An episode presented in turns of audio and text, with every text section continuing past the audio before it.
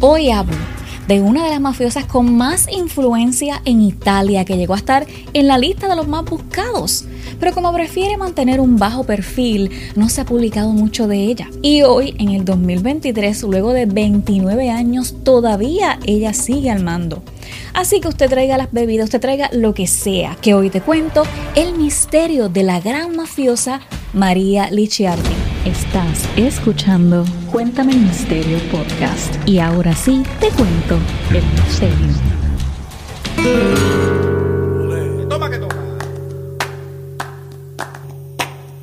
La Nova Camorra Organizzata o la NCO es el nombre de la banda de traficantes de Italia en la que nació nuestra protagonista de hoy. Cuando yo estaba aprendiendo a correr bicicleta, nuestra protagonista estaba aprendiendo cómo es el narcotráfico y viviendo la experiencia de crecer dentro de una organización como esta. Rafael Ecutó, lo que decían el profesor, fue el fundador de esta banda eh, para la década de los 70 y hoy día continúa la banda activa. es bien interesante porque yo veo este tipo de organizaciones criminales que se mantienen así por largos años, como las empresas corporativas de, no sé, teléfonos, seguros. Es lo mismo, tienes que tener un plan y una estrategia brillante para mantenerte así por tantos años. Pero bueno, me fui de tema. Y pues el profesor creó esta organización dedicada al contrabando de cigarrillos y al robo en el mercado de frutas. Sabrás que según el Departamento de Justicia italiano, en 1981 el NCO se había convertido en una de las organizaciones criminales más poderosas de la nación. Todos le tenían miedo. Y pues nuestra protagonista, María Licciardi, que nació el 24 de marzo del 51, creció en el barrio napolitano de Secundigliano, donde la familia Licciardi tenía su banda criminal. Toda su familia pertenecía a la organización Camorra. Su padre era un jefe local muy conocido.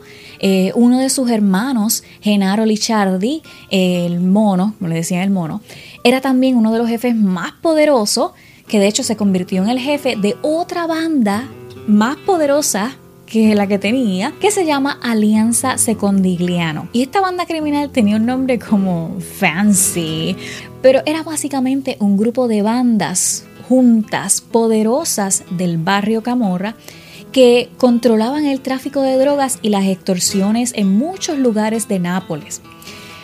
Y bueno, le decían el mono porque cada vez que había una persecución, él se trepaba por los techos y subía a los edificios por las ventanas eh, se trepaba en los árboles y así escapaba de muchas persecuciones policíacas.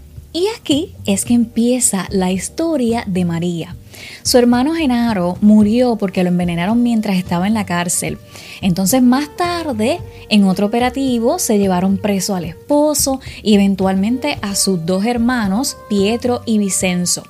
Así que esto la obligaba a ella a hacerse cargo del cartel, porque si no, la organización Lichardi se iba a ver eliminada por los demás carteles. Así que fue la primera mujer de los Camorra en convertirse en la voz, la jefa, la mera de la banda Lichardi. Y también se hizo cargo de la alianza Secondigliano, porque cuando envenenaron al hermano, se formó la grande, porque él tenía el control del cartel aún estando en la cárcel. cuando María entra al mando, esto era una pelea sangrienta. Hubo muchas muertes y balaceras, y esto básicamente intentando tomar el control del cartel Lichardi.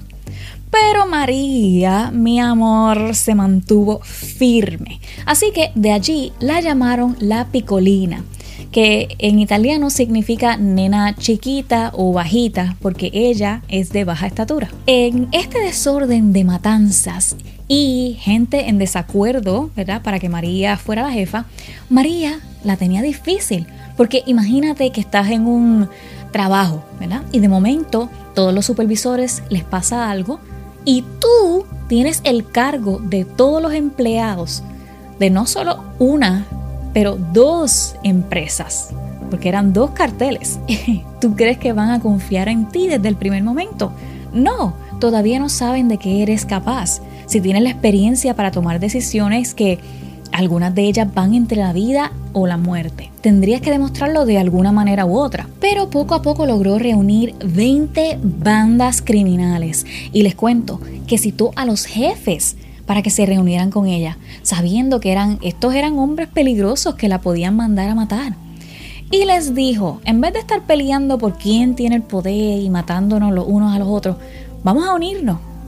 Y la estrategia sería que tendríamos el control de estos barrios de la camorra y expandirnos, porque así tendríamos el control no solo de estos barrios, sino de las mafias más poderosas de la ciudad.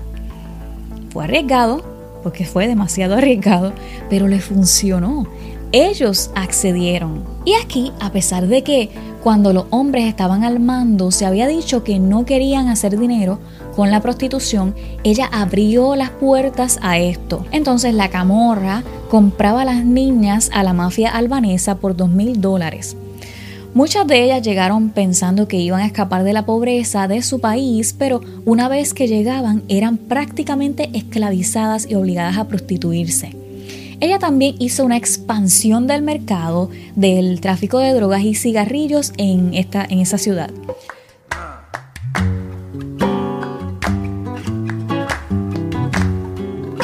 Si comparamos un poco a María, un poquito nada más, eh, con la familia, ella tenía una particularidad a diferencia pues de los otros Lichardi y era que mantenía un low profile, o sea, evitaba ser el centro de atención. Tenía fama de ser práctica, encantadora, muy inteligente, pero también fría, calculadora, despiadada y sin escrúpulos como los demás hombres de su familia. La banda criminal de los Camorra era bien respetada y ella quiso seguir teniendo esa reputación entre los barrios. Recuerden que el respeto o, bueno, el ser respetado es sinónimo de control en este mundo. Así que ella le daba limosna ocasionalmente a los pobres del vecindario, como lo hizo la banda para los 70 cuando comenzó. Ya para este momento, ella se gana el nombre de, en vez de la picolina, que era nena, ahora le decían la princesa. Y esto por su buena conducta entre las demás personas. Después de un arresto que se le hizo a uno de los integrantes de la banda, el pentito Gaetano Guida, en Italia le dicen pentito a las personas que fueron parte de organizaciones criminales y luego de que lo arrestan deciden arrepentirse y no regresar. Pues en corte, luego de su arresto, cuando se le pregunta por María Licciardi, él dijo lo siguiente, ella está en primera línea. Siempre ha sido así en el clan secondigliano, en el sentido de que las mujeres, esposas, hermanas y madres de los líderes, siempre han tenido un papel influyente en muchas decisiones. María Licciardi, la hermana de Genaro, es representante de esto porque ella tomaba órdenes que eran para su hermano, transmitía sus órdenes y mensajes, incluso los de mayor importancia. Hmm. En más de una ocasión transportó sus órdenes de matar. Él dice, no recuerdo los detalles, pero yo sé que para nuestro clan hablar con María Licciardi era lo mismo que hablar con Genaro el jefe. Puedo agregar que las mujeres de Secondigliano asumieron todo tipo de trabajos en nombre de la alianza. Llevaron mensajes a los prisioneros, eh, distribuyeron dinero a los miembros y actividades organizadas, especialmente corridas de números y extorsiones. Es decir, ellas son la columna vertebral de la organización. En enero del 1998, María Lichardi fue detenida en un automóvil con su hermana Asunta y su cuñada, con alrededor de 300 millones de libras, esto es dinero. Y los fiscales creen que era su pago por alguna transacción de droga o prostitución. Pero ella no habló, se negó a revelar para qué era el dinero y como no había más pruebas, la dejaron en libertad. A través de los años, el mantenerse sin llamar la atención ayudaba a continuar sus trámites. Y esto hasta que tuvo un desacuerdo con un envío de heroína. No conozco demasiado sobre la heroína, pero yo tenía que saber el porqué de lo que ella estaba haciendo. Así que, según la información que el internet provee, la heroína es una droga que se hace de la flor amapola del opio, o sea, es del mismo grupo de analgésicos para aliviar el dolor, como es la codeína o la morfina. Lo que hacen con ella es que la hacen polvo. Este polvo es súper amargo, puede ser inyectado, pero también lo inhalan o lo fuman. Pero la parte más importante es que la tienen que refinar para que no sea tan pura porque es muy peligrosa al punto de que te puede matar al instante. Y por eso es ilegal, porque tiene efectos secundarios bien peligrosos. Así que María en el 1999 recibe una mercancía de heroína de Estambul, Turquía. Y era demasiado pura, no estaba refinada. Así que ella dio la instrucción de que era mejor no distribuirla porque la pureza iba a afectar y hasta matar a los usuarios que normalmente compraban, al usuario eh, promedio. Y esto conllevaría, primero, un escándalo y segundo, si no hay usuarios, ¿de dónde se va a sacar el dinero que siempre les llega a ellos seguro? Les iba a afectar económicamente a la larga. Pues esto fue una pérdida de dinero para las organizaciones que ella estaba a cargo y todos le hicieron caso, excepto el jefe del cartel Lo Russo, que de hecho María nunca le cayó bien desde el primer momento que comenzó en el mando. Así que Lo Russo empacó el cargamento y lo vendió en sus calles, así, pura, sin refinar. La venta de estos paquetes de heroína sin refinar provocó la muerte de un sinnúmero de drogadictos en Nápoles. 11 de ellos murieron en un solo mes, en el mes de abril del, del 99. Esto provocó una gran indignación pública, luego de todo el respeto, ¿verdad? Que ella había ganado a través de los años y resultó en una represión policial masiva de los clanes de ese barrio de Camorra. Muchos de los camorras fueron arrestados y encarcelados. Luego de esto, los, los rusos se separaron de la alianza, lo que hizo que la separación fuera una guerra sangrienta entre las demás pandillas. Y esta no fue sencilla, mi amor. Ellos tenían hasta coches bomba y ataques con bazucas. ¿Te puedes imaginar eso? Esto sí era una guerra de la vida porque los clanes comenzaron a pelear por el territorio e intentaron destruir las áreas en que los otros carteles estaban y a la vez, porque obviamente estaban apuntando a, lugares específicos, fueron expuestos. Ya en medio de esta situación fue cuando asesinaron a varios de la banda de Secondigliano y entonces María se enfadó y dijo, espérate, que esto se va a acabar y es ya.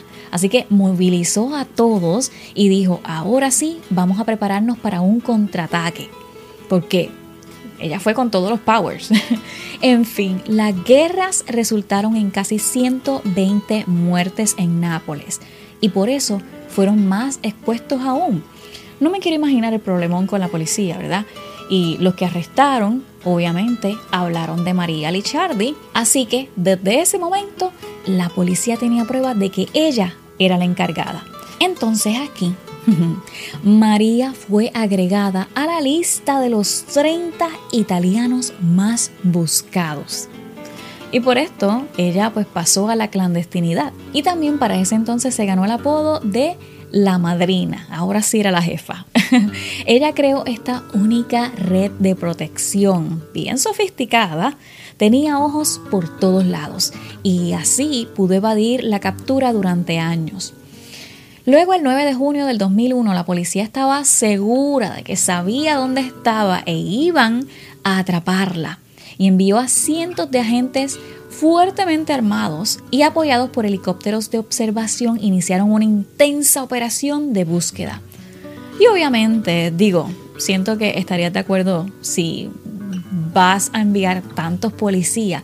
Es obvio que vas de camino en la carretera, ya todo el mundo sabe que algo está pasando y María tenía mucha gente de su lado, tenía muchos ojos, como decimos obvio que le iban a decir que saliera de su escondite porque la policía iba en camino. O bueno, por lo menos eso pienso. Entraron a un edificio en ruinas, o bueno, que parecían ruinas, pero luego se supo que era su escondite porque dentro del ático habían cámaras de vigilancia, había instalado eh, piso de mármol, había un piano de cola gigante fino y un jacuzzi más grande que los jacuzzis que estamos acostumbrados a ver. Pero luego de esto pasaron cinco días y el 14 de junio María fue detenida por la policía de Nápoles cuando viajaba con un matrimonio en automóvil.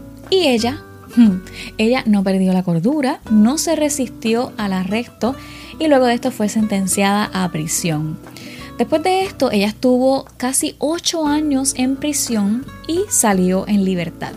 Claro que nunca dejó de ser eh, la jefa de los carteles. Lo más reciente que se sabe de ella es que en el 2021 intentó viajar a España, pero la policía la atrapó y fue otra vez sentenciada a 13 años en prisión. Así que al día de hoy, en el 2023, ella debe tener algunos 73 años. Pero bueno, hasta aquí el episodio de hoy. Te envío un abrazote gigantesco y te espero por aquí la semana que viene con un nuevo misterio. Se